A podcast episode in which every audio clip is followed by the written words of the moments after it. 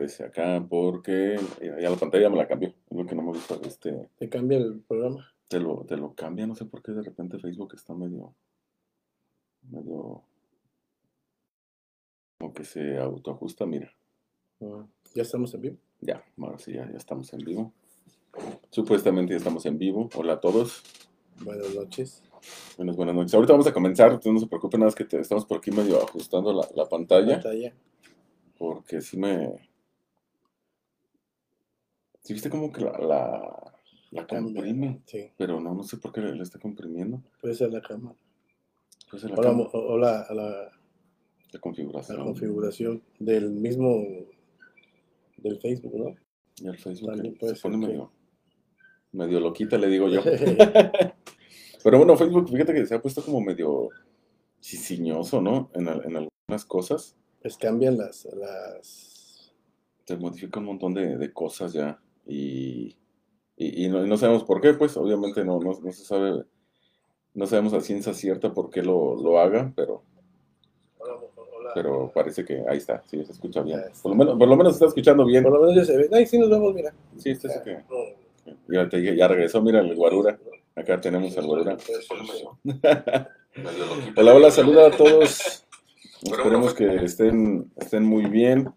El, el día de hoy, como ya lo habíamos eh, promocionado y presumido, tengo a mi buen amigo Mundo Tinajero, director de, del Clarín, el diario más importante de- del oriente del estado. Mundo, ¿cómo estás? Gracias, Jorge. Buenas noches. Gracias por invitarnos a este programa, el podcast de Jorge, de George. De George. Es, es como el chiste, ¿no? Te dicen, tus papás se rompieron la cabeza seis meses pensando en tu nombre para ponerte Jorge y al final te dicen el George. El George. Ya, En te- donde quiera. En ya. donde quiera, ya. Te ven y el George. Sí, sí, tienes razón. Igual a uno allá en la calle. Mundillo o mundito todavía. Todavía. Sí, como que dices tú ya. Pero es bueno, ¿no? Porque a final de cuentas Como la marca. es como la, la parte de, de que tienes, pues, e- esa, esa parte en la sociedad, ¿no? Te, te siguen viendo bien, ¿no? De alguna manera es también como el cariño, ¿no? Y el, Y el respeto y el respeto que, que- que se gana día con día. que hay, que, que hay ahí, ¿no? Mutuamente entre la sociedad y uno. Entonces es, es padre porque también, pues, es parte de lo que uno va haciendo. El, el día de hoy vamos a, vamos a tocar varios temas, obviamente el tema periodístico eh, sobre la, en la elección. Fue una elección muy, muy curiosa, ¿no? Estuvo, Sí. estuvo, les digo, aventaban chispas de repente la- eh, las redes sociales que se volvieron como un tema principal y fundamental sobre otros. Vamos a tocar también lo de las fake news, que salieron Bastantes. chorrocientas mil este, noticias falsas que la gente compra. A veces no sé si es por el puro título, porque las redacciones eran horribles, pero sí, sí te quedas de eso. Y vamos a platicar un poquito también. Primero vamos a comenzar con tu trayectoria, Ujú. porque dices, eres el director del, del Clarín, o sea, tu papá que era el rey y de repente dices, quedo yo a cargo de, un imperio periodístico. ¿Cómo, ¿Cómo ha sido para ti todo, todo lo de el, periódico en tu vida? Obviamente, ¿sueñas con periódico a veces de repente? Fíjate que, que hay, que hay una parte muy, muy importante, ¿no? Nosotros, nosotros empezamos en esta parte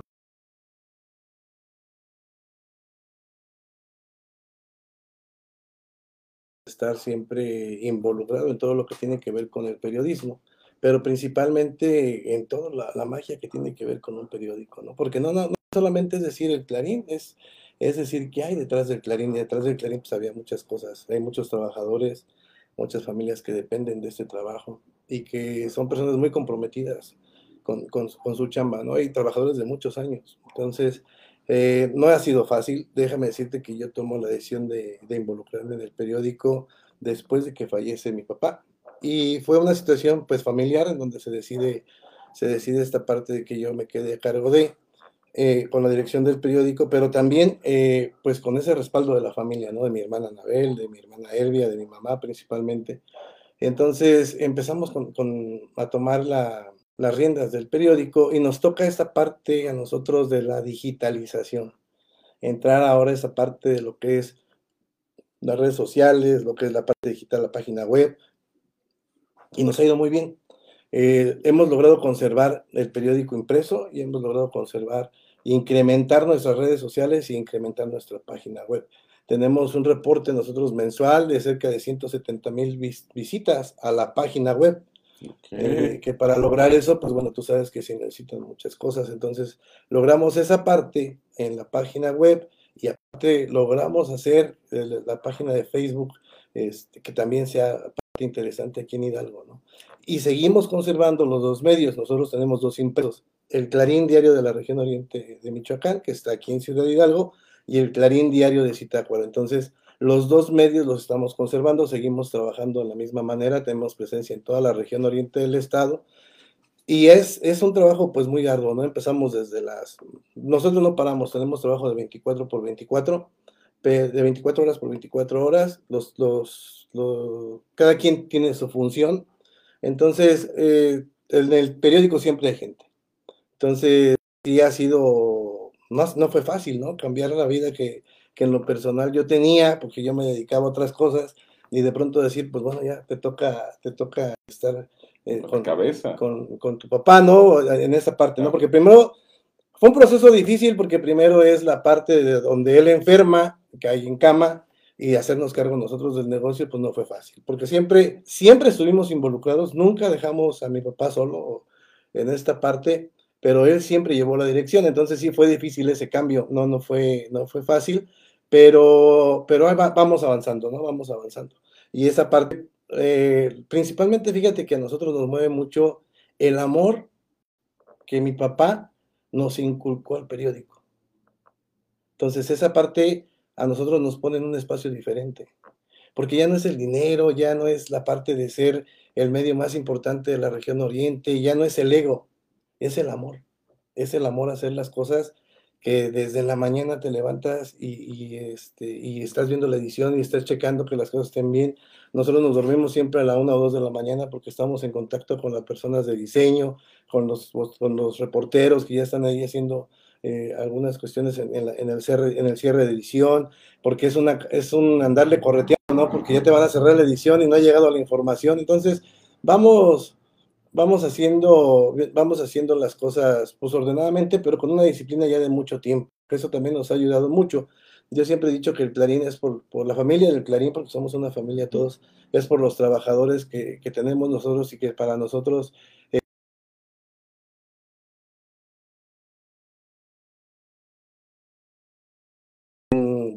ese, ese, tipo de trabajadores comprometidos con su trabajo. Y que también ya tuvimos pérdidas, ¿no? Debido al COVID, perdimos a un amigo, le decíamos Piolín, que era el que hacía las grabaciones, aquí en Ciudad Hidalgo, y este, Alejandro se llama, se llamaba Alejandro.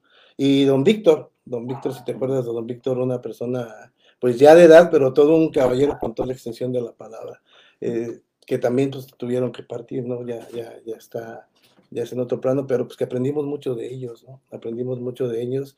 Y esa parte pues también nos pone a nosotros como, nos, nos motiva a seguir con, con, con, esto, ¿no? Con este legado. Y te digo que es más eso, ¿no? El llevar la información a la gente con veracidad y oportunidad.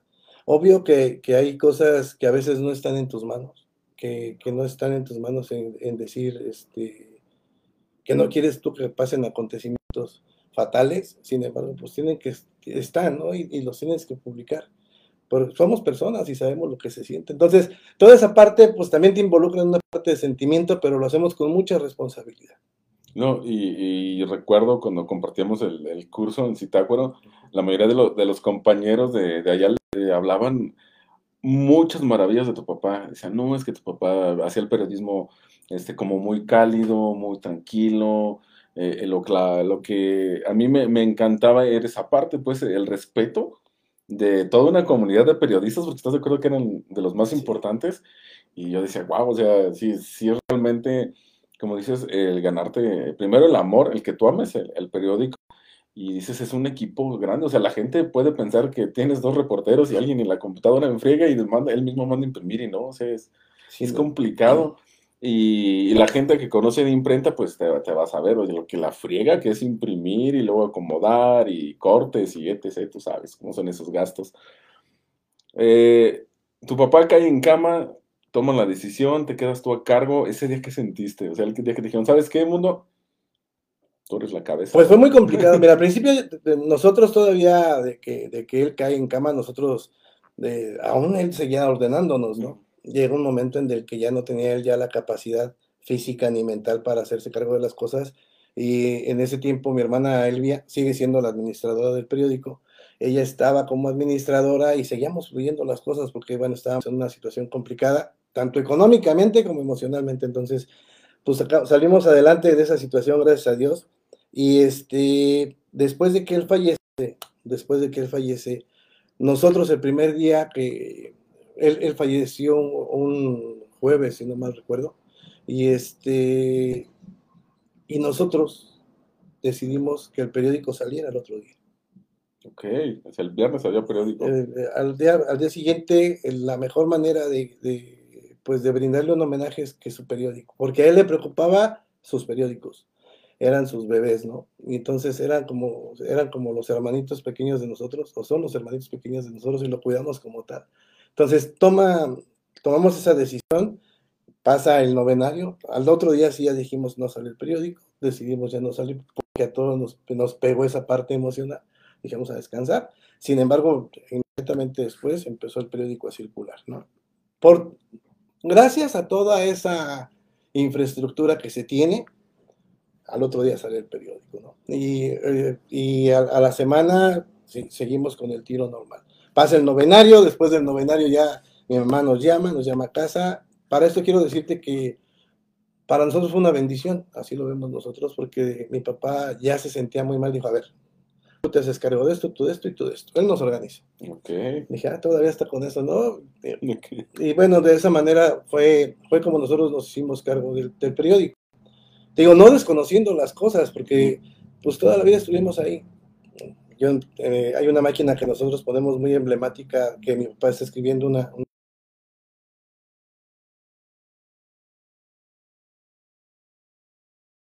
usarlo, okay. eh, a trabajarlo. Yo estaba chico todavía, pero me enseñaron a, a, ahí los trabajadores a, a, usarlo. Yo era muy travieso y muy inquieto, entonces ya no sabían qué hacer conmigo y ahí me empezaron a hacer. De hecho, en esa máquina había mandado electrocutando por travieso, pero varias cosas, ¿no? En el taller. Entonces, sí fue, sí fue esa, esa parte de esa, esa máquina emblemática que te digo que se tiene ahí, ¿no? Él cuando decide cambiar también, esa es otra parte muy bonita, él decide cambiar su taller del centro, donde se tenía en el centro la propiedad de, del periódico, la cambia a un edificio y dijo, ya hice el edificio de mis máquinas, ¿no? Y se dio el lujo de tener el primer museo de artes gráficas en Ciudad Hidalgo y en el estado, porque no existe ninguno. Pero lo hizo con toda su maquinaria que él tenía, ¿no? Maquinaria que él trajo de Estados Unidos. Entonces, cuando pasa todo esto, pues ya después del, de, de, del novenario, me hago cargo de todo y me dice mi mamá, pero tienes que tener todo como él lo dijo. Entonces, pues es una, parte bonita porque a final de cuentas, te digo que pasa a ser, mmm, ya no es la parte del ego, ya no es la parte de estar luchando por ser, porque pasa eso, ¿no? De luchar por ser el, mejor. Bueno, nosotros nos preparamos para siempre estar bien y estar bien, este, bien en la cuestión de las noticias para llevar a nuestros lectores pues un producto de calidad, ¿no? Porque tienes que hacerlo, tienes que dar, dar, dar un buen servicio y es lo que nosotros procuramos. Entonces mi mamá siempre me dijo, con esa condición y pues bueno, con el apoyo de la familia, es como nosotros pues decidimos, se tomó esa decisión en casa y pues bueno, hasta ahorita ya son seis años que, que estoy al frente del periódico. Ok, lo...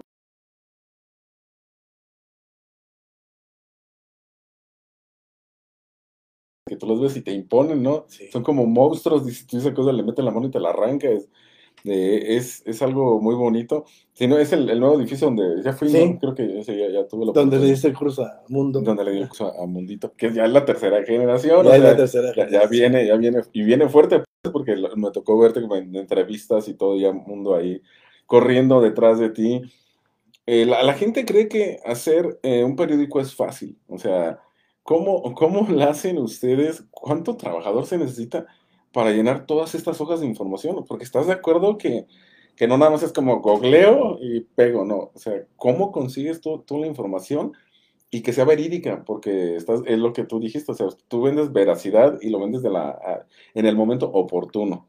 Así es. Porque no es lo mismo agarrar un goglazo y pum, lo pego y me voy. Tiene sus consecuencias todo, ¿no? Y, y siempre, si, la gente en estos momentos y en la actualidad, ya la gente ya lee más, eh, ya investiga un poco más la información nosotros eh, tenemos la responsabilidad de hacer un poco más que eso. ¿Cómo le hacemos nosotros? Bueno, pues desde la mañana nuestros reporteros están trabajando. Son, somos, somos en el periódico cerca de 17 personas las que estamos laborando desde redacción, reporteros y los de circulación, que es la parte más importante, nuestros voceadores, que ahora ya andan ellos este, repartiendo el periódico en las calles. Y, lo, lo, más importante es que se sigue vendiendo el periódico. Entonces empieza desde la búsqueda de la información. Entonces el reportero se levanta y ya empieza a ir a sus fuentes.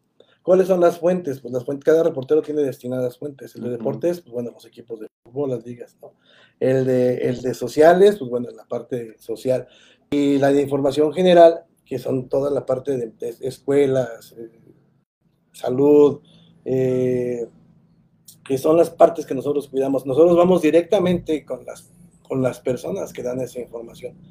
Nosotros no podemos subir una información o, o, o, redactar una información y publicarla sin antes tener una fuente oficial. Nosotros no publicamos nada que no tengamos nosotros la certeza y la certidumbre de que es real lo que vamos a publicar. En todos los aspectos. ¿eh? Uh -huh. tanto, tanto en las policíacas, por ejemplo, nosotros no publicamos nada que no tenga que ver con la fiscalía. Si la Fiscalía General emite, Fiscalía del Estado, Fiscalía General del Estado de Michoacán no emite un boletín sobre cierto suceso, nosotros nos tenemos que esperar a que salga una, una, parte oficial. ¿Por qué? Porque ya no es lo mismo que antes. Antes tú como reportero podías llegar a un lugar y sacar fotografías y hacer, hacer un reportaje y hacer levantamiento de datos, ¿no? Uh -huh. Lo puedes hacer ahora, pero, pero, pero, incluye más responsabilidad. Entonces, nosotros lo que hacemos es todo lo que tiene que ver con, con, con policíacas, esa parte la cuidamos mucho, tiene que ser netamente con las partes que están involucradas en, en el tema, ¿no? No hacemos nada que si va el vecino y te dice, oye, que aquí acaba de haber algo, ¿no? porque es muy, muy usual. Pues puedes ir a verificar, pero si no tienes la información sí. concreta, no puedes estar suponiendo, porque aparte esa es otra cosa llegas a muchos lugares y te impiden, te impiden este, hacer tu labor, entonces ya también se convierte en un riesgo. Pero entonces esa es la parte como nosotros estamos haciendo, estamos haciendo nuestra labor todos los días y tenemos que ir con la fuente. Ya nos pasó un detalle, por ejemplo, ahora con la vacuna. Okay. La vacuna, la primera vez, la primera ocasión que se iba a hacer, eh, cuarto para las 12, avisan que no va a llegar la vacuna. Okay. Entonces, esa información la publica la Secretaría de Salud, directamente el Centro de Salud de Ciudad Hidalgo. Okay. Jalamos esa información y nosotros informamos que no va a llegar la vacuna. O sea, era una fuente oficial. Fue de una manera oficial, o sea, lo estamos uh -huh. subiendo a una página oficial de, de, una parte oficial que tiene que ver con, con la salud, ¿no? Que es lo que involucra. Pues bueno, a mí me hablan y se me hace todo un show porque me dicen, no, que era mentira, que sí iba a llegar, pero bueno, a raíz de esa publicación, pues se movió todo para que estuviera. Uh -huh, okay. Entonces me hablan a mí y me dicen, baja esa nota, digo, pero yo tengo, una, tengo que tener una certeza. una certeza de que me estás diciendo la verdad y de que tú te estás comprometiendo. Y me dice, sí, vente, estoy en la casa, te doy la, la, la entrevista. Yo venía de cita, claro, ya te imaginarás, con la presión, porque es una presión, Sí. de que después te estén diciendo que tú publicaste una mentira cuando tú estás agarrando la información oficial de una página oficial. Entonces, llego con la persona y me dice, no, ya me voy. Y no me dan la entrevista, entonces lo que pero es seguro que llega así. Hice un en vivo. Uh -huh. Tanto se generó que ese en vivo um, terminó teniendo más de 100 mil reproducciones en menos de cuatro horas, ¿no? Pero yo me hice responsable de lo que yo publiqué. Pero ya la veracidad de que sí llegaba la vacuna. Llega al otro día la vacuna y se empieza la aplicación. ¿Qué quiere decir? Que era verdad que no iba a llegar la vacuna. Se metió presión por la nota. Se metió presión por la nota. Yo quiero pensar que fue por la nota. Y vámonos. Y, y de inmediato se empiezan a mover muchas cosas. Que fue bueno o fue malo, pero bueno, a final de cuentas el resultado estuvo. ¿Nos juzgaron mal? Sí. Porque yo todavía llego al otro día y corroboro la información Uh -huh. con la persona involucrada y, y encargada y me dice, es que no iba a haber vacunación.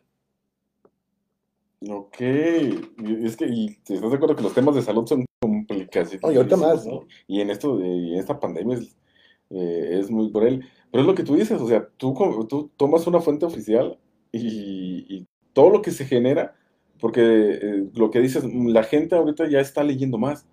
Ahorita ya no te creen tantas cosas, ahorita vamos a tocar el tema de, de los fake news.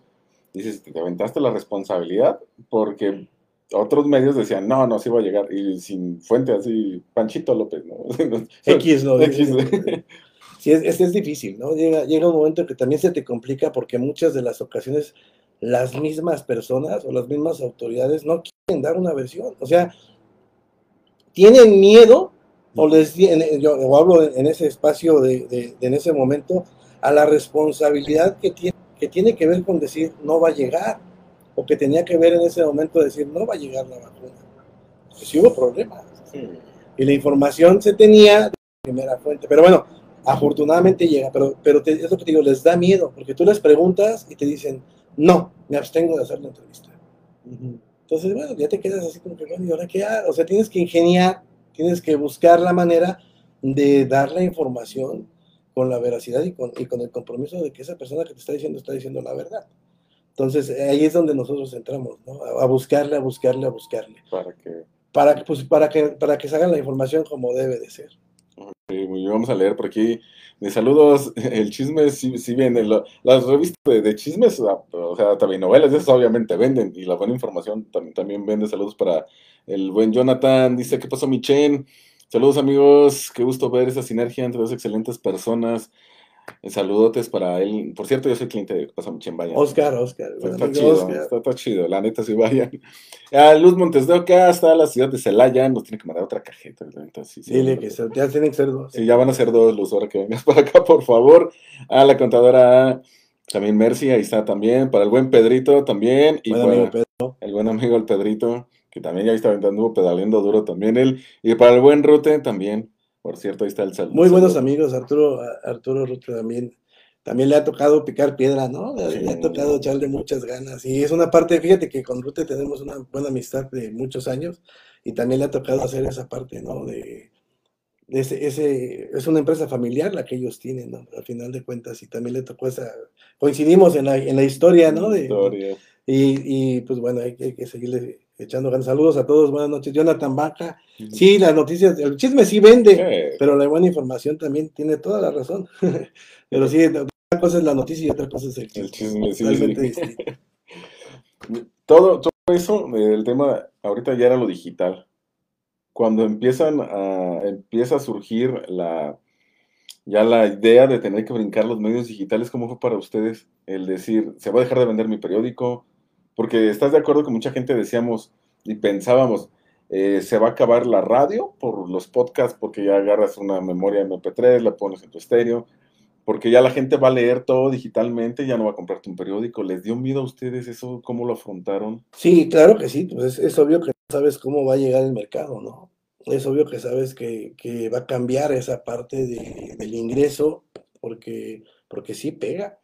Sin embargo, somos muy creativos y en algunas de las cosas, eh, la parte de la información que nosotros hemos manejado, en la parte de la circulación de los periódicos, tanto en Citácuaro como en Hidalgo, pues los lectores siguen comprando el periódico, ¿no? Eh, y abran hasta la oficina. Oigan, ha pasado el boceador. ¿Qué pasó? ¿Qué pasó Sí, entonces esa parte también te motiva. Sí te baja, sí te baja, indiscutiblemente sí baja, sí baja esa parte donde la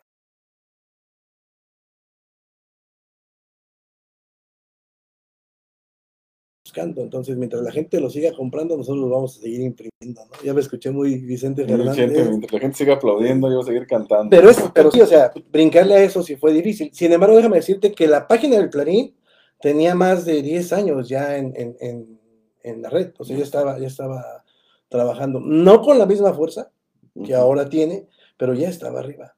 Entonces sí teníamos ya esa parte muy, muy avanzada, pero el cambio de ahora ahora que se volvió eh, más importante la parte de las redes sociales, pues lo, estamos como organizando de una manera que no le pegue al impreso.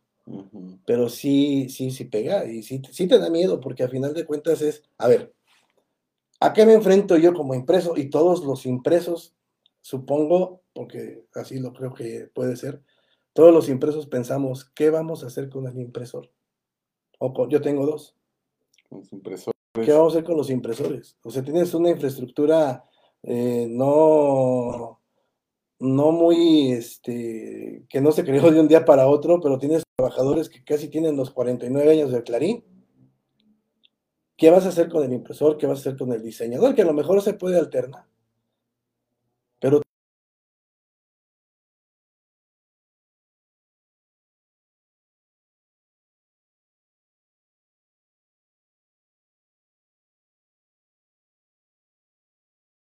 Hecho, nos hemos apretado el cinturón bastante, porque nos tocó vivir un tiempo muy complicado, nos tocó vivir un tiempo en donde los medios de comunicación han sido muy castigados, nos hemos encontrado a- a- en esa parte, pero el Clarín tiene, para mí es una bendición con la que nosotros contamos, que son nuestros lectores, que son los que compran diario el periódico, y que son nuestros anunciantes. Entonces. Eso es lo que a nosotros nos hizo fuertes. Mientras nosotros tengamos ese apoyo de nuestros lectores y esa parte importante de nuestros anunciantes, pues bueno, nosotros vamos a seguir creciendo y vamos a seguir, vamos a seguir saliendo y, informando como se deba de hacer. Pero eso es lo que te, lo que te mantiene, ¿no? O sea, dices, ¿cómo, ahora cómo voy a pagarle a un trabajador? Nos hemos visto en esas. O sea, como medios de comunicación y como cualquier otra empresa, nos hemos visto en la necesidad de decir a veces, préstame para pagar la raya. Sí, de plano, porque... o préstame para pagar el papel. No, porque sí, o sea, pasa, Sí. pasa, y digo, y muchos medios de comunicación desafortunadamente desaparecieron. Y, y medios importantes, provincia dejó de salir, Y un periódico importante. importante. La voz de Michoacán redujo su número de páginas. ¿No? La jornada de Michoacán dejó de salir. Cambio de Michoacán dejó de circular. El sol de Morelia cerró. El ¿no? sol de Morelia sigue, sigue, ¿Sí, sigue- circulando. Pero sí bajó entonces. pero sí baja, sí baja, sí te pega la parte digital, pero si tú sabes cómo más o menos, es Moverle. moverle, pues sí, le puede salir, ¿no? Pero te digo, es una parte en donde no, no naces sabiendo, y le investigas y le buscas y le ves y te pones creativo en la parte financiera para que puedas salir adelante y es lo que te ayuda, ¿no? Y, y te digo que es esa parte importante que nosotros hacemos con tanto amor Que termina. que termina saliendo todo bien. Entonces, es eso, es eso. Y a veces, a veces bueno, yo, yo, yo, por ejemplo, tengo muchos amigos que se dedican al taller de muebles, ¿no? Y en el taller de muebles también les pasa a veces que no les pagan el viaje hasta los 15 días y, el, y, y el- los empleados se tienen que esperar para poderles pagar. Y ya es un caos, se vuelve un. Y se vuelve, sí, ¿no? pero, pero también es eso. Los trabajadores a veces te ayudan esperando de esa manera. Entonces, no ha sido fácil, no ha sido fácil. Ha pasado de todo. Ha pasado crisis económicas, crisis emocionales, nos, nos hemos visto muy complicadas, pero sin embargo lo que nos ha mantenido es, es ese amor que le tenemos al periódico y pues al papá, ¿no? Porque también es un legado de 49 años que ya cumplimos nosotros, que no vamos a poder, no, no hemos, no hemos, no hemos, nunca nos ha pasado por la mente decir hasta aquí. Todo nos ha pasado por la mente, pero menos dejar de salir. Menos dejar de ser el periódico. Es, eh, la- las caravanas eh, de motociclistas eran una. Antes de la pandemia eran un show, o sea, decíamos, ya viene la caravana de Clay. De hecho, sigue siendo, ¿eh? Sigue- bueno, esperemos que este año. El año que entra vamos a celebrar los Bueno. 50 años del periódico El Clarín. Eso va a estar bonita. Y va a ser, pues porque estamos planeando algo muy, muy bonito. Nosotros queremos hacer la diferencia de, pues son 50 años. Y pues casi, pues medio siglo, ¿no? Medio siglo y, y sería la 19 caravana motociclista, sería la 20, pero desafortunadamente por esta cuestión de la pandemia, ahí me preguntaban los motociclistas que por qué la habíamos dejado de hacer. Y le Ok. decíamos nosotros que la, debíamos deja- la, la dejamos de hacer, primero porque el- el año pasado era muy complicado, eran los principios de la pandemia. Y este segundo año era aún más complicado porque empezaban con la vacunación y pues no estábamos todos vacunados. Entonces nuestro compromiso, porque nosotros siempre estuvimos insistiendo, no usar cubrebocas, eh, sana distancia, no, no vayas a aglomeraciones, eh, este, no vayas a las pachangas porque ya hay mucha gente, entonces como medios de comunicación nos íbamos a ver muy incongruentes. Sin embargo, pues bueno, también no es desconocido, la situación financiera para nosotros fue muy complicada y dijimos, bueno, lo más sano, lo más sano es No sacarla ahorita. eh, no hacerla, porque pues, no, no, no estaban las condiciones de salud, pero, pero de alguna manera tenemos que hacerlo el año que entra y la vamos a hacer. O sea, nosotros el año que entra tenemos el compromiso moral con los motociclistas de hacerla, porque déjame decirte que ellos se convirtieron en una familia para nosotros. Siempre están al pendiente de todo lo que nos, nos ofrezca. O sea, La verdad, yo, yo amanezco en tu casa y lo primero que me llega es el mensaje de un motociclista. Buenos días, bro, cuídate, que tengas buen día. Ok, Entonces, sí. esas son las bendiciones que nos deja. esta Hubo parte. mucha conexión entonces ahí. Sí, sí, sí. Lo pasa que son, son 18 años de rodar constantemente, cada año, Ok. y pues bueno, hay gente que ha rodado los 19 años. ¿Qué? Entonces, hay familias completas que vienen. Hay familias, por ejemplo, lamentablemente, am- a- hay personas que iniciaron las caravanas, pero fallecieron.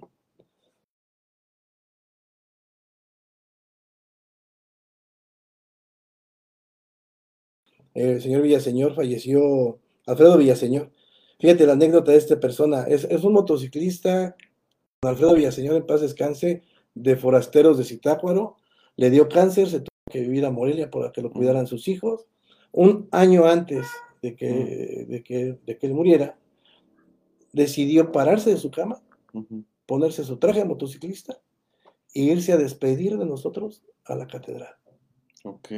Y ahí dijo, yo el año que entra no voy a poder venir a rodar, porque yo sé, o sea, nomás imagínate la- la- la- la- El mensaje. el mensaje, ¿no? Yo sé que no voy a poder estar, pero quise venir a despedirme de ustedes. Y, y sus hijos al, al siguiente año estuvieron con nosotros. Ese año nosotros le dedicamos esa caravana a don Alfredo con su imagen.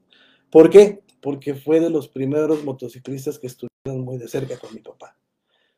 Y parte, parte de su ceniza, la última voluntad del Señor es que rodaran con él en sus motos, en su motocicleta. Y parte de sus cenizas ellos las, depo- las depositaron ahí en el mirador de Mil Cumbres. Esa, esa parte que dices tú, "Uy, ¿cómo, cómo, cómo le dices tú a los motociclistas que ya no va a ser la caravana de Clarín? Que se convirtió en el evento más importante en el estado gracias a ellos. O sea, Clarín es el medio para hacerlo, pero gracias a ellos se logró hacer, primero, una convivencia familiar Para empezar. para empezar. El evento turístico más importante en moto en el estado de Michoacán. El único evento donde los motociclistas vienen a divertirse y a rodar sin que les cueste nada. Gracias a los patrocinadores, porque gracias a eso nosotros les damos comida, es desayuno, comida, un parche y un reconocimiento de los dos días. Ujú. No se les cobra ninguna cuota de inscripción.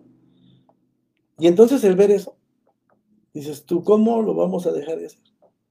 No, no, me imagino que esas dos veces que no se hicieron, ustedes estaban como con el.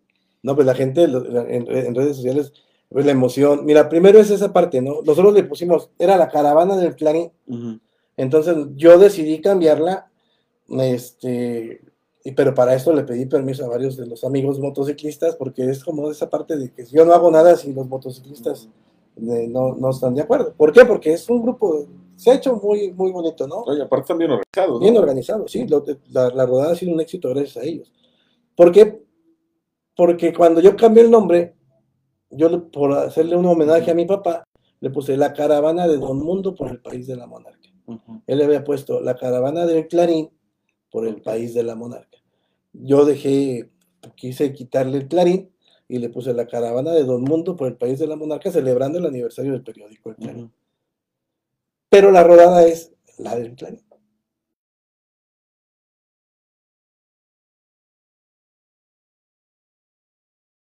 La parte donde dices tú, bueno, vas a Querétaro y, y tienes amigos en Querétaro, vas a, a Aguascalientes, tienes amigos en Aguascalientes, vas a Monterrey, tienes amigos en Monterrey, vas a Zacatecas, tienes amigos, o sea, ya se hizo una red muy, de mucha gente que viene y que está buscando. Pero lo más importante de la caravana es que es un evento 100% familiar. Es el evento donde los motociclistas saben que pueden venir con sus esposas, con sus hijos, porque es un evento 100% familiar. O sea, no es el de Braille, no es el... No, eh, no, no, no, no es, es, no es lo que vemos en las películas, ¿no? no, no, no, es- o sea, fíjate, por ejemplo, cómo nace, muchos me preguntan cómo nace esa imagen, de cómo, cómo nace esa caravana. Esa caravana nace por, por, por un evento que hizo mi hermana Anabel, Anabel con Beto Mena. Humberto Rodríguez Santos. Entre ellos dos hicieron el evento, el primer evento, nomás llegaron 60 motocicletas, y, es- y nace ese evento con la finalidad turística, de traer algo diferente. Pero mi papá conoce a varios motociclistas y le empiezan a platicar que la imagen del motociclista, que se tenía esa imagen de que es el motociclista vago. Entonces lo enrolan a mi papá a, a- a-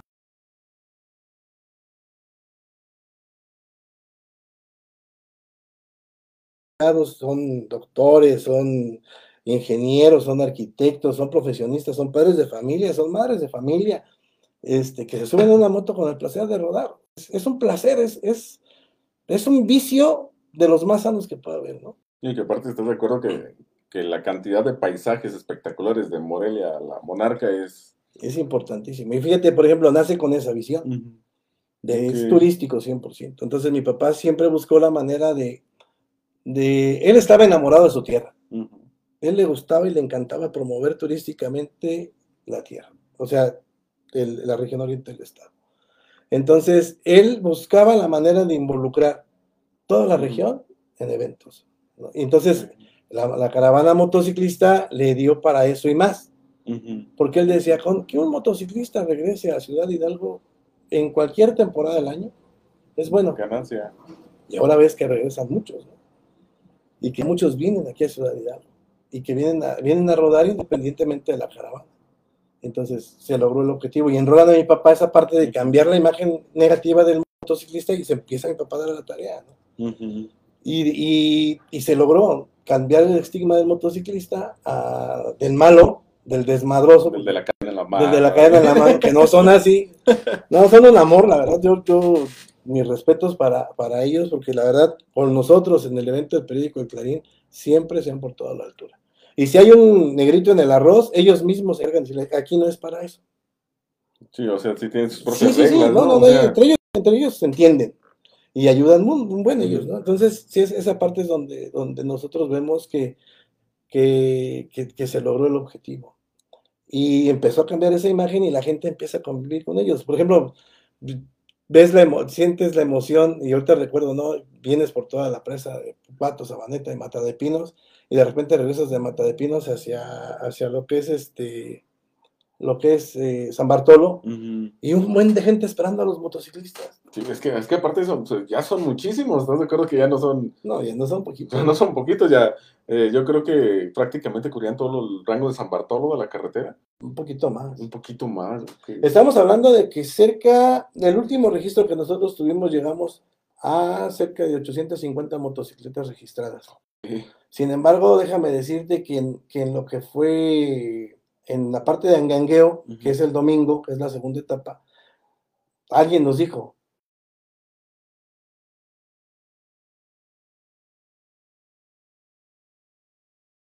de, de Angangueo hasta la parte de abajo, ¿no? Entonces, y personas caminando, o sea, personas que iban en sus vehículos a esperar a los motociclistas. Se iban agregando. Y se iban agregando, gente que venía de Querétaro, gente que venía de otros lados. Y esa parte, pues a nosotros nos puso bien, porque, pues porque bueno, se, logra el objetivo y se logra, se logra que la gente regrese. Y entonces fue con esa finalidad. Mi papá empieza a hacer el evento y lo empieza a hacer más grande y más grande y más grande, pero es gracias a ellos también. Al profesor, por ejemplo, de los primeros que que de los primeros motoclubs organizados fue Motoclubs Tarascos, que era uno de los más grandes y de los primeros que había. Y, este, y en esa parte de, de los de los de los motoclubs, ellos, el profesor Esteban, el profesor Esteban fue el primero que inició con, nosotros a rodar. Ya después se fueron sumando los demás motoclubs, pero el primero, eh, se puede decir que el primer motoclub organizado fue este, profanadores del asfalto de aquí de Ciudad. No, los profanadores. Los profanadores, entonces entre se empezaron a armar muchos motoclubs en toda la región y bueno, se empezó, se empezó a hacer más grande, más grande, más grande, más grande. Entonces ya tienes motoclubs en todos lados de, la región oriente del estado y esperan la rodada, ¿no? Es, que eh, es llamativo aparte por el poder de las máquinas, porque eh, ves, unas máquinas que dices, ay, Corelos, así es de película de acción, que no sabes si le va a salir un turbo y va a salir volando la motocicleta hay una, como dice, hay, personas que viajan en pareja y hay unos que traen sus bocinas con música y, y tú ves una, una, variedad de cosas que comúnmente no las topas aquí.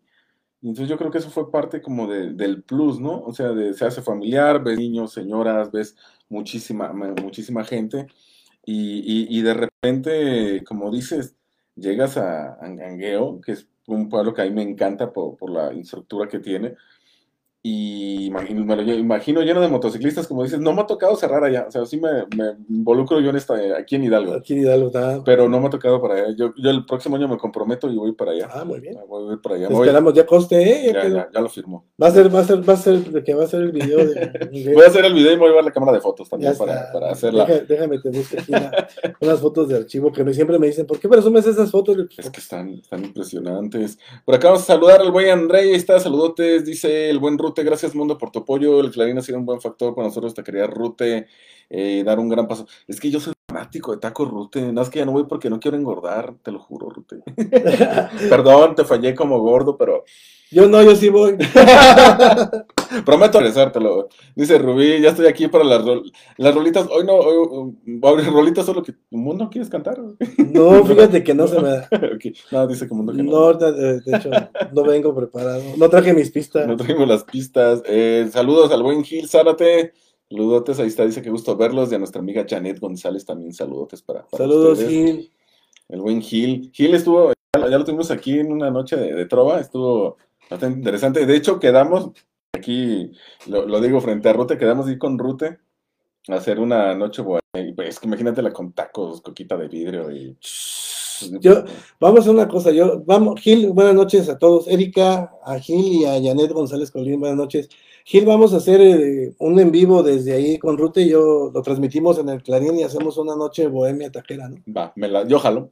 Ya está. Ya está. Ya Ya vamos a ponerle fecha para hacerlo, ¿no? Nada más que Gil, tú dinos la fecha y Rute también que... Que, nos- Que, que no sea jueves nada más, porque es cuando pobre Ruta anda un día, un día que no sea tan, tan, este, tan cargado de trabajo para ellos. un viernesito, ¿no? Pero Gil es músico Ah, y no es- sé.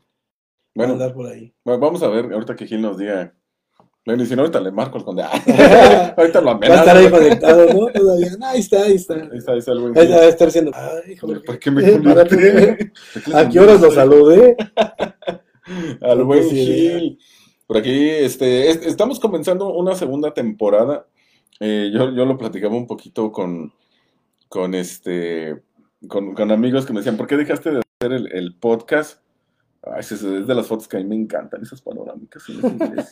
No se cansa. Sí, se- no sé si se alcance a ver. Mm, No sé si, la- si lo alcancen a ver un poquito. Sí, te ahí. los voy a dejar para que las compartas. Sí, no, ahorita lo- los compartimos aquí en, en la página, que de hecho la, la página la estamos retomando. Hoy comenzamos esta segunda temporada. Porque no me quise yo meter en temas electorales ni nada. Dije, no, yo no voy a hablar de Eh, política, mira. Me espera que pase su argüende y ya, regreso bien chido y ya, estoy bien contento. A lo mejor no me meto en bronca. Es que es que el tema que vamos a tocar ahorita, o sea, porque, por- porque la, la política es, es un tema muy, muy delicado y, y los ignorantes o los que no lo vemos, mi programa es muy divertido, imagínate hablando así seriamente con un candidato, pues no, no, ni yo me la quería. ¿Sí Le puedes dar el toque. Digo, cada quien Sí, tiene su toque. Pero aquí son muy insensibles. Pero quisiste hacerlo. No, no, no lo quise hacer y eh, mantuvo un poquito alejado. Ya estamos, eh, también va a venir nuestro amigo Coca, creo que Coca viene el viernes, y lo vamos a estar haciendo en vivo todos los lunes. Recuerden que también lo pueden ver ya en el podcast de george.com, ahí va a estar, se sube a Anchor y se sube a Spotify también. Vamos a estar subiendo ya toda la nuestros programas. Y ya nada más que Ruta y Gil se reporten, ya se han estado poniendo de acuerdo, ¿no? Si, oh, diles tú mejor. ¿Cómo los viste? ¿Cómo los ves? Nos ¿Quién va a pagar la cena? Es que est- estaría muy bonito. De hecho, hemos, hemos regalado, cuando vino Rute, regalamos tacos, así. Rute nos contó la historia de que ya regresaron a donde comenzó su papá y todo, y todo muy bonito. Y, y la gente estaba así como en el teclado. Rute hacía una pregunta y la gente, pum, en una guerra de comentarios a ver quién, quién se ganó los tacos. Pero bueno, gracias a todos los que se reportan, a los que lo comparten, por supuesto que sí. Y, y me dicen que, que los, mis podcasts duran muy poquito y ya llevamos 43 minutos. Fíjate, es que no, hablas mucho. Sí, ya sé, hablo mucho, ya me voy a callar. Ah, voy a hacer un podcast este, con señas, nada más, para que que- No tienes tu chiste también. ¿eh? Tiene, tiene chiste, ¿no? Y que ahora ya es obligatorio en todos los. No sé si te fijaste en todos los eventos políticos traían a su a su traductor. Sí, sí, la- es- y eso, eso me gusta. Es- son inclusivos. es muy inclusivo Qué bueno. asunto. De alguna manera cambian, van cambiando las cosas y todos estamos incluidos ahí, ¿no? Que es, es lo padre. Lo, lo padre de, de todo esto. Ahora sí, vamos a- al- al tema que es un poquito, no rasposo, pero los medios de comunicación en la política, mundo. Ese es un tema que, que, que a veces la, la gente cuando es fanática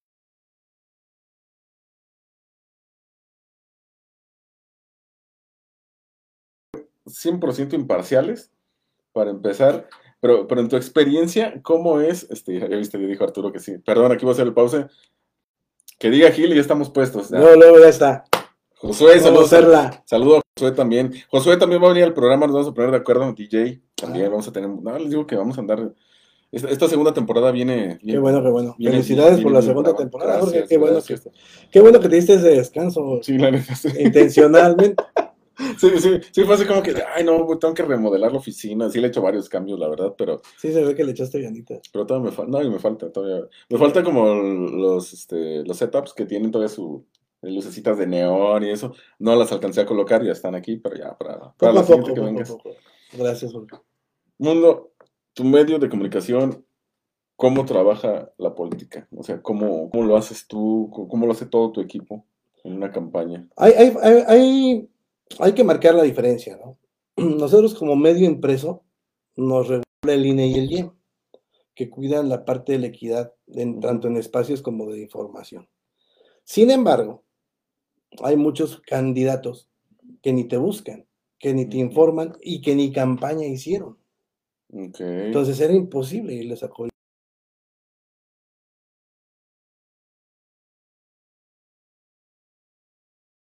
te inviten y vas a cubrir. ¿Es tu obligación? Sí.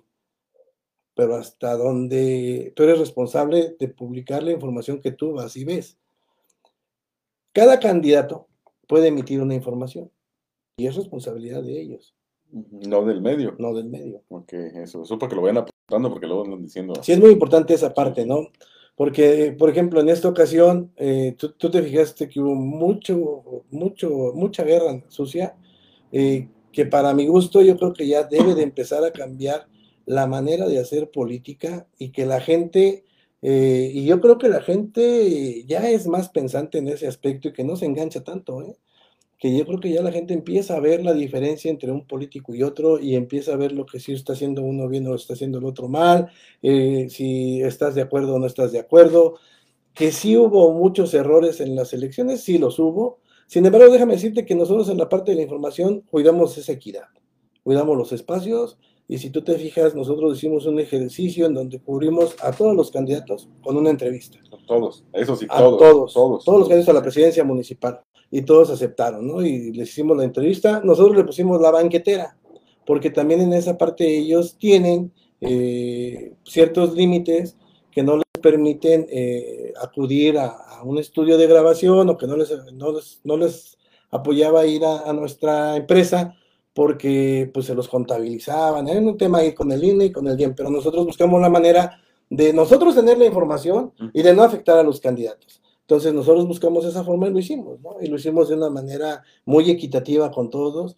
Eh, tú te diste cuenta que hubo, por ejemplo, hablando de, te voy a hablar de, de, de una situación que, que, se dio de un candidato hacia otro, en donde nosotros, bueno, se, se, publica la nota y el candidato te da, te da, el otro candidato le das el derecho de réplica, porque esa es otra parte que tú tienes como medio de comunicación, la responsabilidad de hacer esa parte de, de la de darle a las personas el mismo espacio para que uh -huh. el medio sea equilibrado. Y nosotros, en esta ocasión, pues, cuidamos mucho la parte de la equidad para todos los, para todos los, los candidatos. candidatos. Entonces, esa parte nos puso, nos puso muy bien y también nos puso muy mal, porque fuimos, fuimos muy criticados por abrirle el espacio a todos. Así como, ¿por qué le diste a la de redes sociales progresistas oportunidad de salir? Pero a final de cuentas, la parte de la gente, ¿no? La gente necesitaba información. La gente necesitaba saber qué tenía, qué tenía, qué propuestas tenía cada uno de los candidatos. Algunos más, algunos menos, pero bueno, el espacio estaba abierto. Y no se limitó a una, se limitaba a la otra.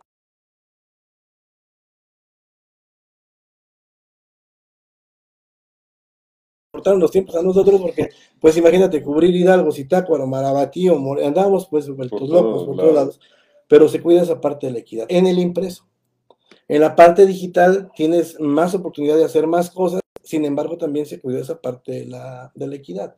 Todo lo que nosotros publicamos tiene un sustento en, todo, en, en, en todos los aspectos y tenemos esa parte, esa parte de cuidado, ¿no? esa parte de cuidado en donde nosotros no nos involucramos en la guerra sucia. porque yo creo que aparte de denostar a, a los, a los candidatos, Para empezar. Sí. denostas a los candidatos, pero no te pones a pensar que atrás de ellos, nosotros, nosotros que venimos de familia, pues vienen hijos tuyos. Simplemente está tu esposa, están tus hijos. Y esa parte en la política, pues es insensible para muchos. Y también para muchos otros que están detrás de, porque muchas de las veces eh, no son los candidatos. Es más, a veces ni los equipos de los candidatos. Son personas con perfiles falsos que se atreven a hacer alguna denostación y no se fijan todo lo que afectan. Pero lo peor de todo es que la gente, muchas de las ocasiones, se engancha y se la cree. Y empieza el. Y empieza, eh, a- empieza a darle mucho vuelo a eso y después ya no saben cómo pararlo. Entonces tienes que tener cuidado en lo que, en lo- tanto en lo que dices y en lo que publicas. Y nosotros cuidamos mucho esa parte en el periódico, porque no estás hablando nada más de ir y cubrir una nota. Estás hablando de 49 años, estás hablando del Clarín, estás hablando de la empresa más seria en la región oriente del estado y que de alguna manera u otra le tienes que responder a tus lectores. Sí, no, no puedes, no puedes ir a, a echarle flores a uno y atacar al otro, ¿no? O sea, Habrá quien sí, lo- habrá, habrá quien se lo haga. habrá quien lo haga y habrá, no es lo mismo que lo diga Pedro Pérez a que vaya y que lo diga la, la señora que está haciendo una transmisión y que sea una persona que salga y que ha pasado, que sabe y que le reconozca a quien sea el, el buen trabajo, ¿no? Si lo planchan o no lo planchan ya es cuestión de cada quien, pero tú puedes darte cuenta cuando es algo natural y cuando le reconocen o no a alguien lo que está haciendo. Entonces fue una, fue una de las campañas más complicadas desde el inicio, desde el inicio fue una de las campañas más complicadas en el estado de Michoacán, que todavía no terminan, que que está- están eh, todavía en esa parte de, Están contando votos están todavía, en, ¿no? en la contabilidad de votos, las constancias de mayoría van a ser hasta en la madrugada.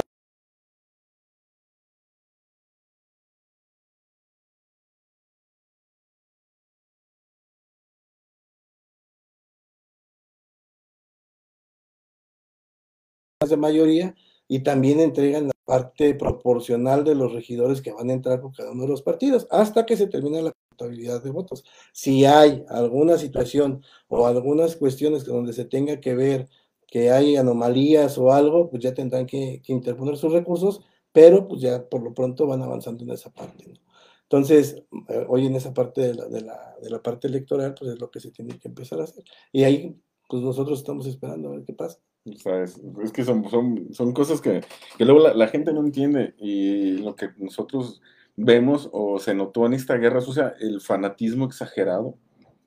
De, yo creo que todos, tienen, todos los candidatos tenían seguidores, pero todos los candidatos tenían fanáticos exagerados de no le digas nada al mío ni buenos días porque tú eres de contrario y tú no eres bueno. Y, y, y yo lo notaba mucho cuando, cuando hacía las transmisiones en vivo, porque tú estás entrevistando a un candidato que tal vez eh, no era de los eh, favoritos al arranque, ¿no? Entonces tú entrevistas a alguien y los que no les gusta o los que su candidato va arriba, jaja, este ni va a ganar, ah, va a perder el registro. Y dices tú, oye, o sea, aguanta tantito, nada más estamos preguntándoles cuáles son sus propuestas. O sea, ¿qué tal si las propuestas de él son mejores que las de tu candidato y no lo dejas ni hablar y su gente está ahí molestando y, y se pierde como que ese mensaje de, de, lo, de la buena intención que tú estás haciendo al darles la apertura está para todos? Porque si se hubiera visto raro que dijera, ¿sabes qué? Esos dos no los voy a entrevistar. Ahí no vayas, ¿no? Ahí, ahí no vayas porque me caen mal. Entonces, no, no está chido. Y, y la verdad, admirable. O sea, yo, yo te vi con, con ojeras todavía la- la- No, el, el- el miércoles, an- cuando se cerró todo, todavía te vi con ojeras y te dije, no, pues, o sea, sí.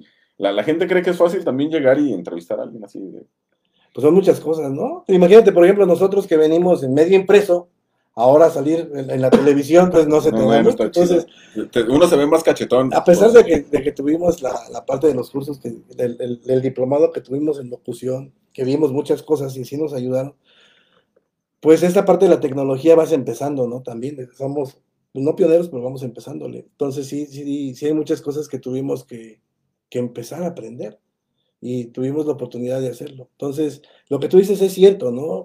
Pues existe la libertad de expresión.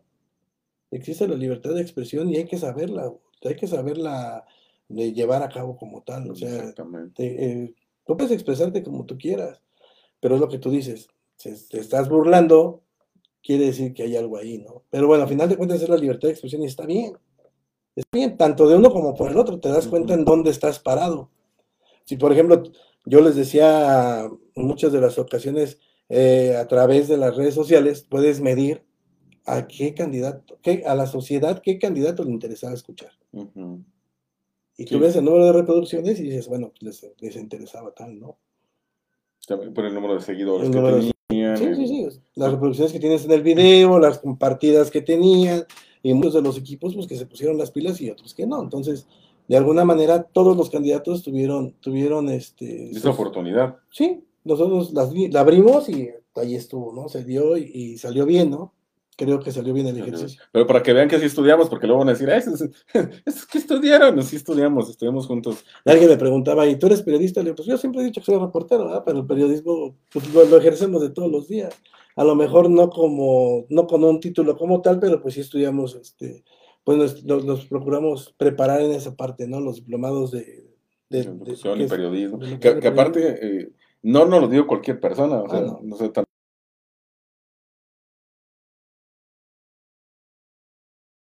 tú cuando ves quién es José Luis Arevalo, dices que hijo estaba en Kosovo, Afganistán, viendo bombazos y... Y está dándonos sacar el curso. Y, está dando un curso a nosotros. No quiere decir que nos iba a mandar a la guerra, pero sí. Este, no estamos preparados. No estamos preparados para eso.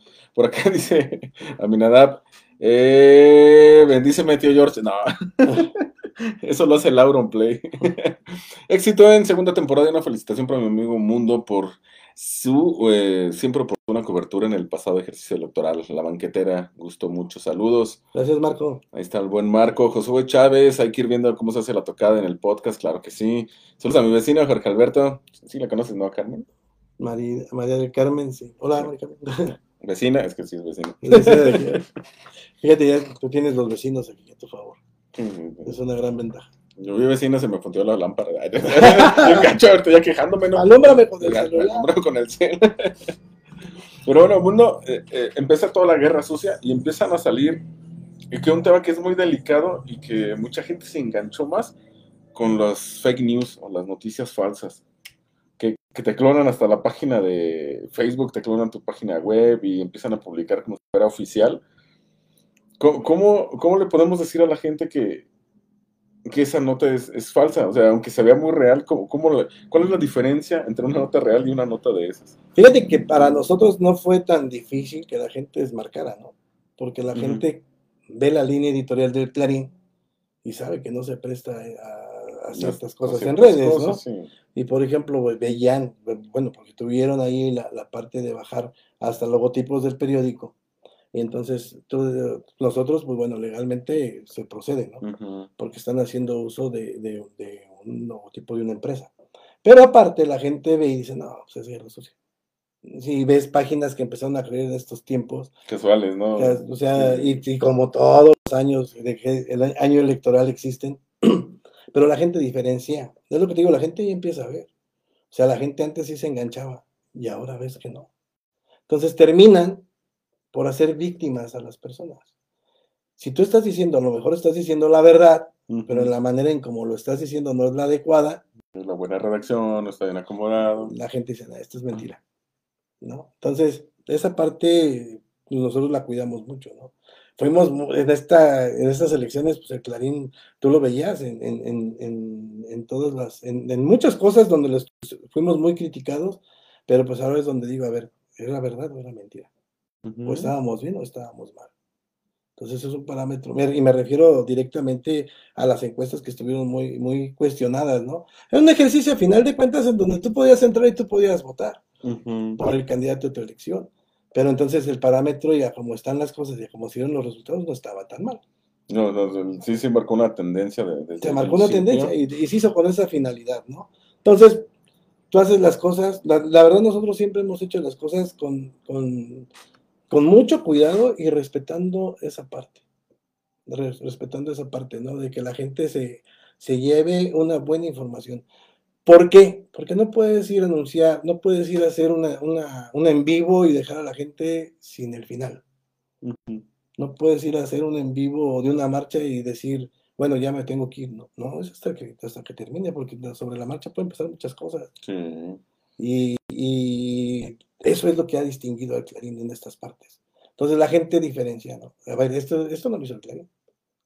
porque parece mentira, pero casi todo lo que el Clarín lleva la voz mía o ya ahora lleva la voz de mundo, ¿no?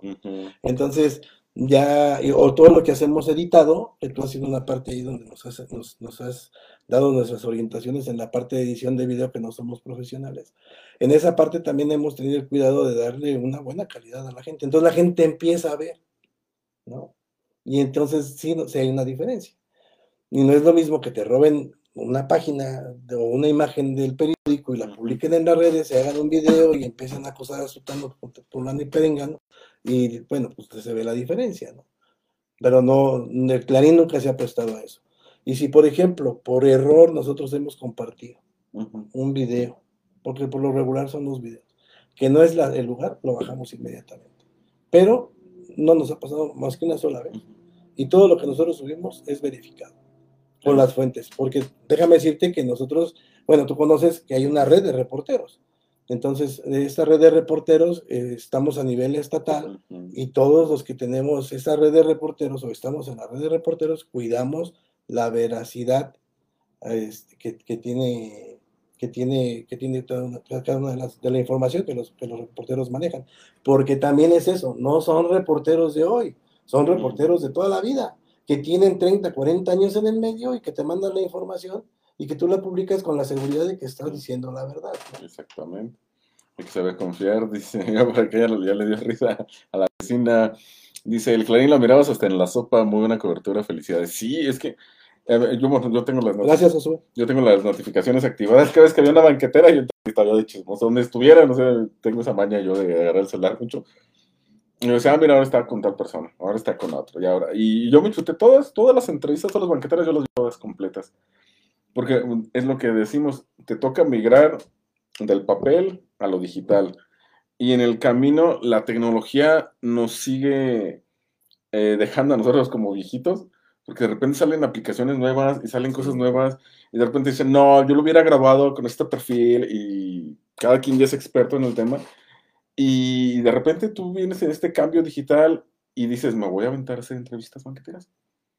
Aparte de la parte, de- o sea, también la situación, ¿no? Tam- Aparte. También la situación en la que estábamos como medio en la parte digital, dijimos, bueno, ¿qué tenemos que hacer? Pues tenemos que buscar la manera de estar ahí, ¿no?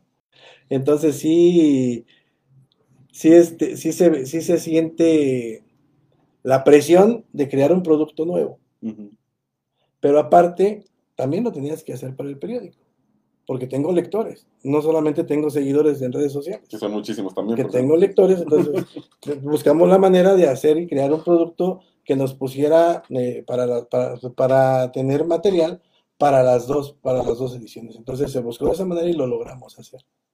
¿No? cierto. Estuvo bastante bien por Y como dices, sí es cierto, no es lo mismo una aplicación, no es lo mismo hacer un TikTok que pararte y entrevistar a alguien. Y, No, y aparte con conocimiento, porque no vas a llegar y, eh, y, y tú eres político, ¿no?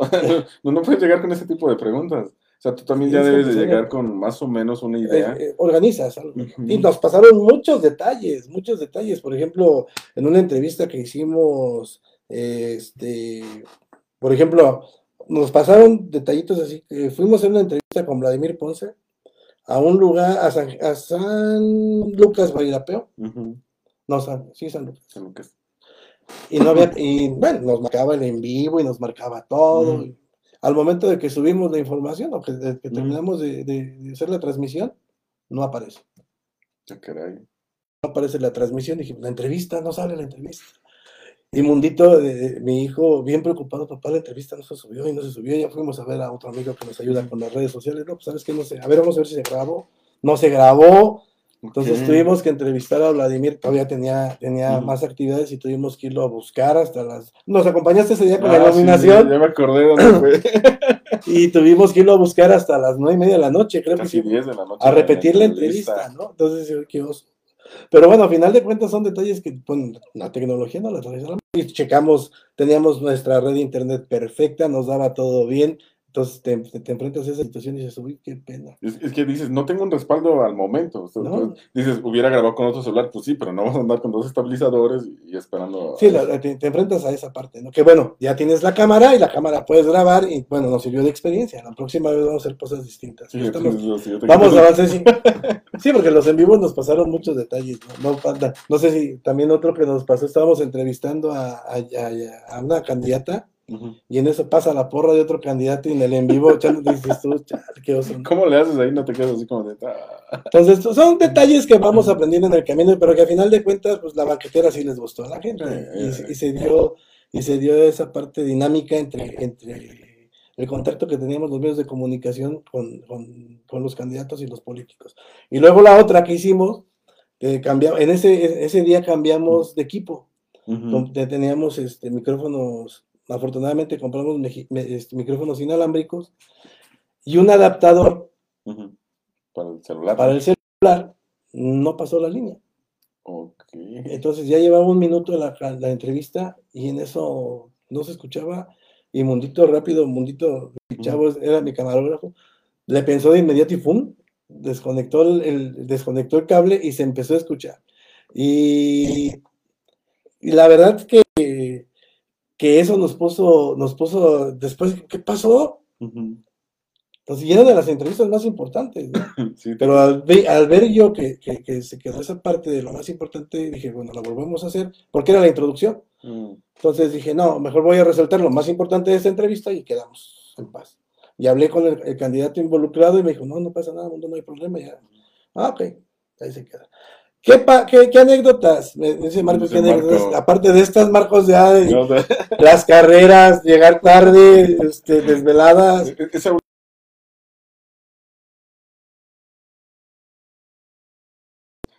se te borra ya, tú todo traes, vienes todo presionado, ya dices, ya la regué, ya, ya no me va a querer este, Sí, dar otra entrevista, sí. no sé. Y, sí, re- recuerdo esa entrevista, y fue con, con una lámpara que traes de emergencia, ¿no? Sí, Con sí. una de esas estuvimos, eh, estuvo muy curioso porque a mí me daba risa porque la gente que pasaba se me quedaba viendo porque yo estaba así con una lámpara.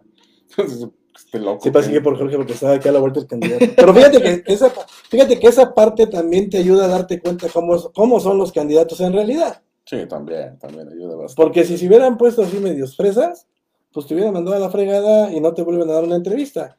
Pero pues afortunadamente fíjate que todos los candidatos son, en esta ocasión todos son como, me tocó esa parte como entre alivianados y esa, esa parte como que les gustaba mucho estar en las redes, ¿no? Y estar en el periódico. O, bueno, no en el periódico, sino en las redes sociales del periódico El. Clarín.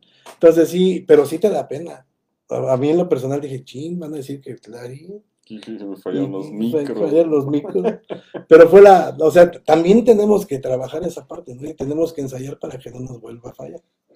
Por acá dice, suerte a los dos en todos sus proyectos, jóvenes emprendedores. Ya nos dijo jóvenes. Gracias. Te adoramos, vecina. Innovadores.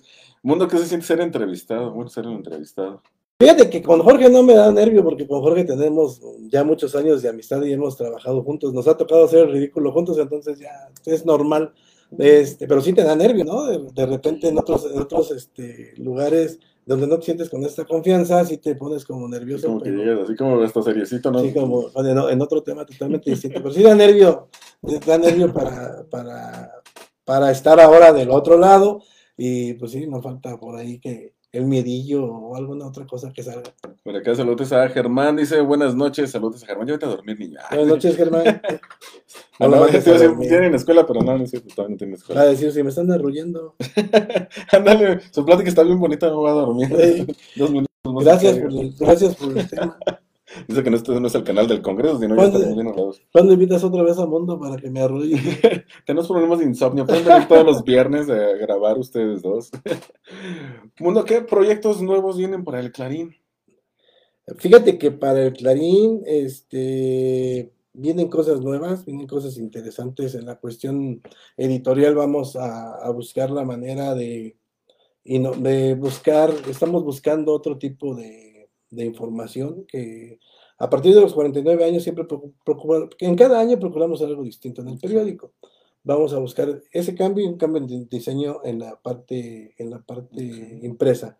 En la parte digital vamos a buscar eh, ya la manera de hacer nuestro, pues, nuestro, adecuar más nuestra página, darle, darle el, pues otra dinámica, vamos, vamos ahí con los, con los especialistas, los que saben de todo este tema, este, y darle otra visión a las cosas, ¿no?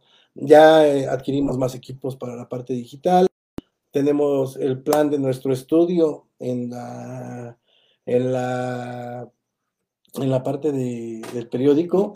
Hay, una, hay una parte que mi papá dejó como la sala de reuniones del periódico. La vamos a convertir ahora en, un estudio de, grabación para entrevistas, principalmente para entrevistas es lo que vamos a hacer, es lo que vamos a innovar, pero pues bueno, es un proceso con tiempo, ¿no? Ahorita vamos a, vamos a esperar las cosas, a, los nuevos cambios que se vienen y vamos nosotros a innovar en en lo nuestro que es el periódico.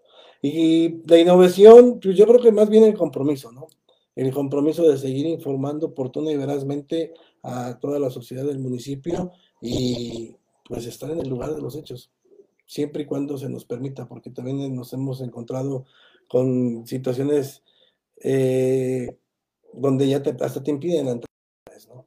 Entonces, eh, vamos a hacer, hacer nuestra, nuestra función y nuestro trabajo lo mejor que se pueda, lo profesional que se pueda y más en contacto con la sociedad de ahora que nosotros anduvimos en las campañas corriendo, y la gente nos decía, vengan, es que aquí no han hecho esto y es que acá no han hecho otro.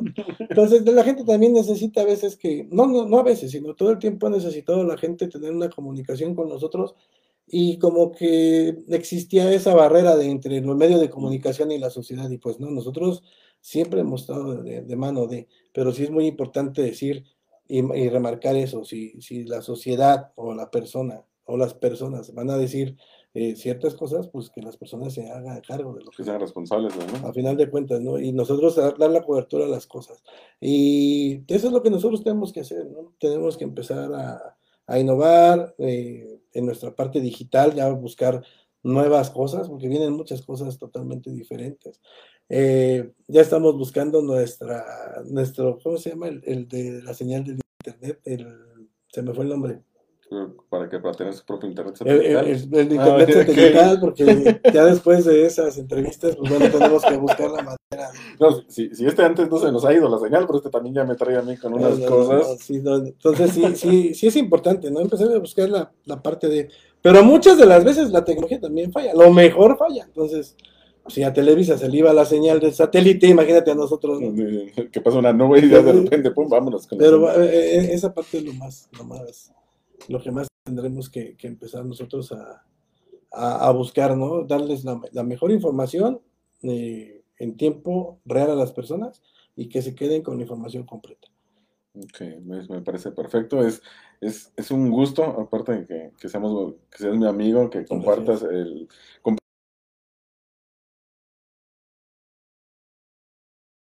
Eh, y yo la verdad, se lo he dicho muchas veces, eh, lo admiro mucho su trabajo, el, esfuerzo, el, el, mantener un periódico a, este nivel, yo la verdad que, que sí me quedo de wow, es, una chinga, o sea, literalmente es una chinga, no, no, no, es de, ah, me voy a levantar, mañana saco mi periódico ya, porque la gente cree que ser, la gente cree que ahorita con la tecnología todo es fácil, creen que ser periodista es fácil, creen que ser este presidente es fácil, creen que ser este, no sé, chofer de camión es fácil, creen que pasar con la música a todo volumen es fácil. Entonces, Súbele. Súbele porque no la, no la disfrutemos a los bookies. Eh, y, y, de repente si te das eh, que debes de tener una noción y un amor por lo que haces. El amor que ustedes y todo tu, tu equipo y toda tu familia le, tienen al periódico, la verdad, mis respetos.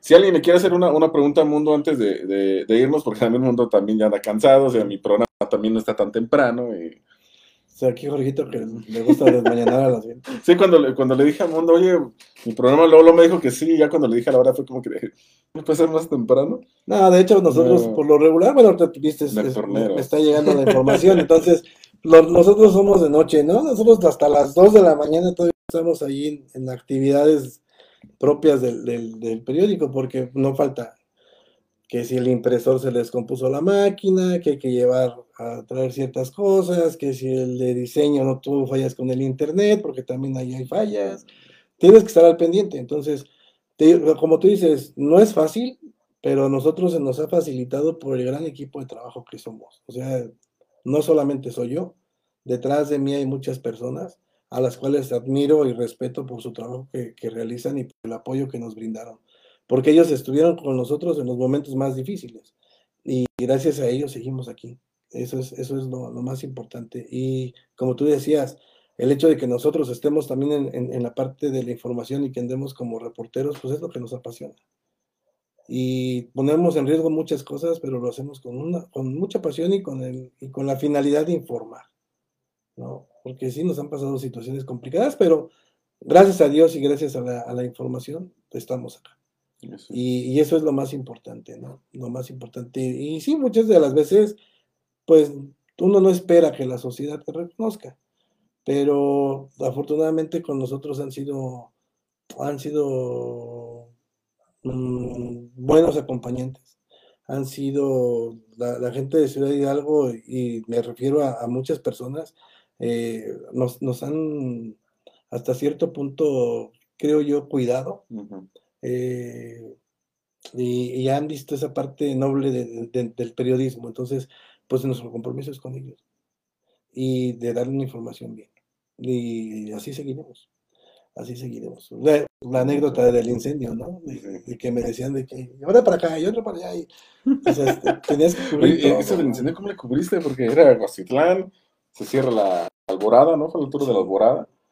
Y luego de repente ya querían cerrar otro lado. Entonces, ¿cómo, cómo, cómo, cómo te partes tú? Bueno, ahorita Mundito anda contigo, pues, pero, pero de repente dices, tienes que recorrer muchos kilómetros para tú darle a la, a la, gente la información oportuna en el momento, porque también yo notaba eh, por parte de, de, las personas que cerraron la carretera con justo, con justo, ahora sí tenían algo, era muy justo lo que estaban haciendo, y de repente como que decían, no, espérate que llegue el del periódico Mundo para que nos escuchen, porque saben que los alcances eran, son, son buenos, saben, saben que tu medio es un medio confiable y que no vas a andar distorsionando información.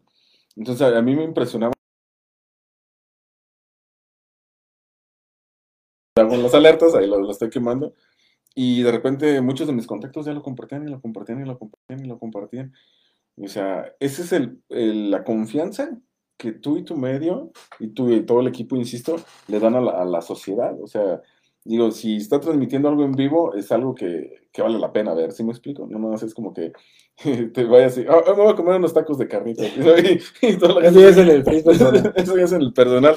Pero ese es un medio de comunicación, no va a llegar a, a decir que va a almorzar carnitas, ¿sí me explico? Entonces, es, es, insisto, es un gusto, un honor estar, estar echando lata también contigo, que hayas venido, en verdad me, no, gracias. me, me enorgullece para la segunda temporada. Y a ver, esta va a durar por lo menos un año. Mínimo, ah, qué bueno.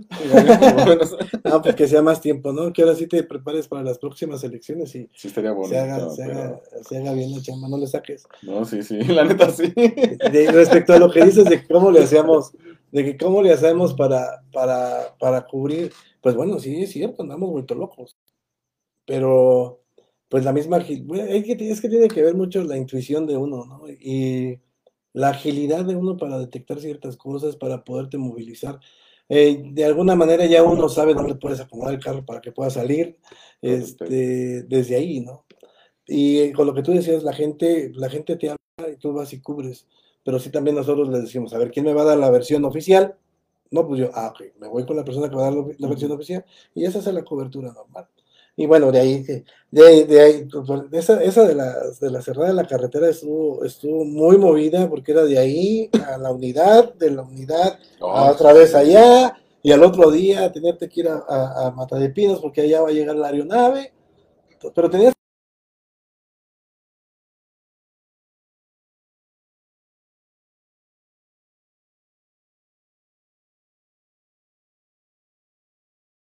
a la gente, a ver, ¿ya viene? Porque iba a haber otro tipo de acciones. Sí, ya está.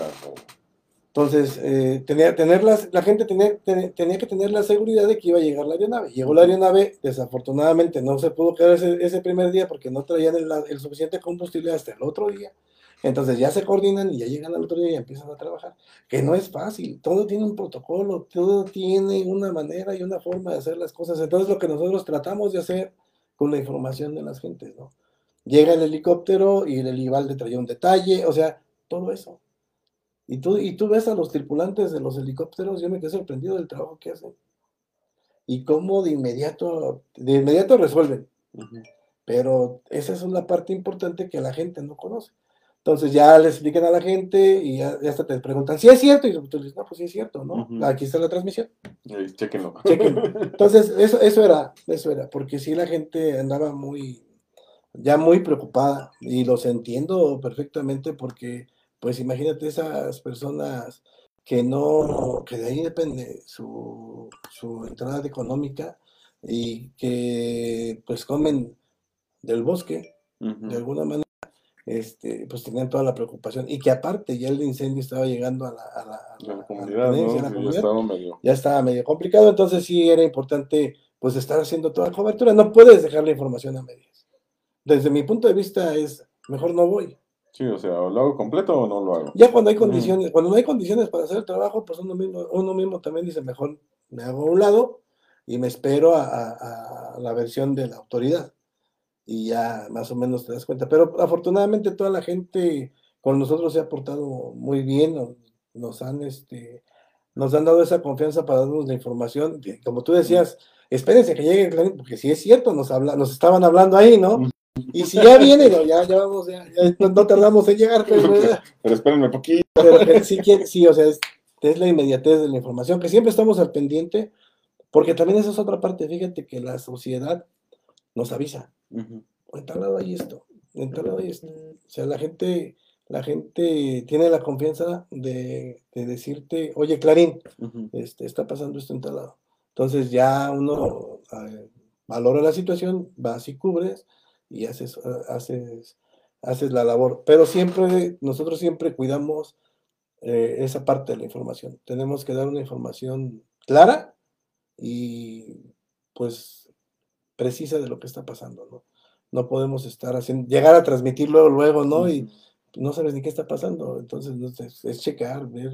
Ahora sí que, se- sí, Sí, sí, medir sí, el terreno. Sí, porque no, no no voy a llegar a. "Eh, Habla tú y luego tú, lo- tú no sabes ni- Sí, ni no qué sabes pasa con ellos. Sí, sí, sí. Pero así están las cosas.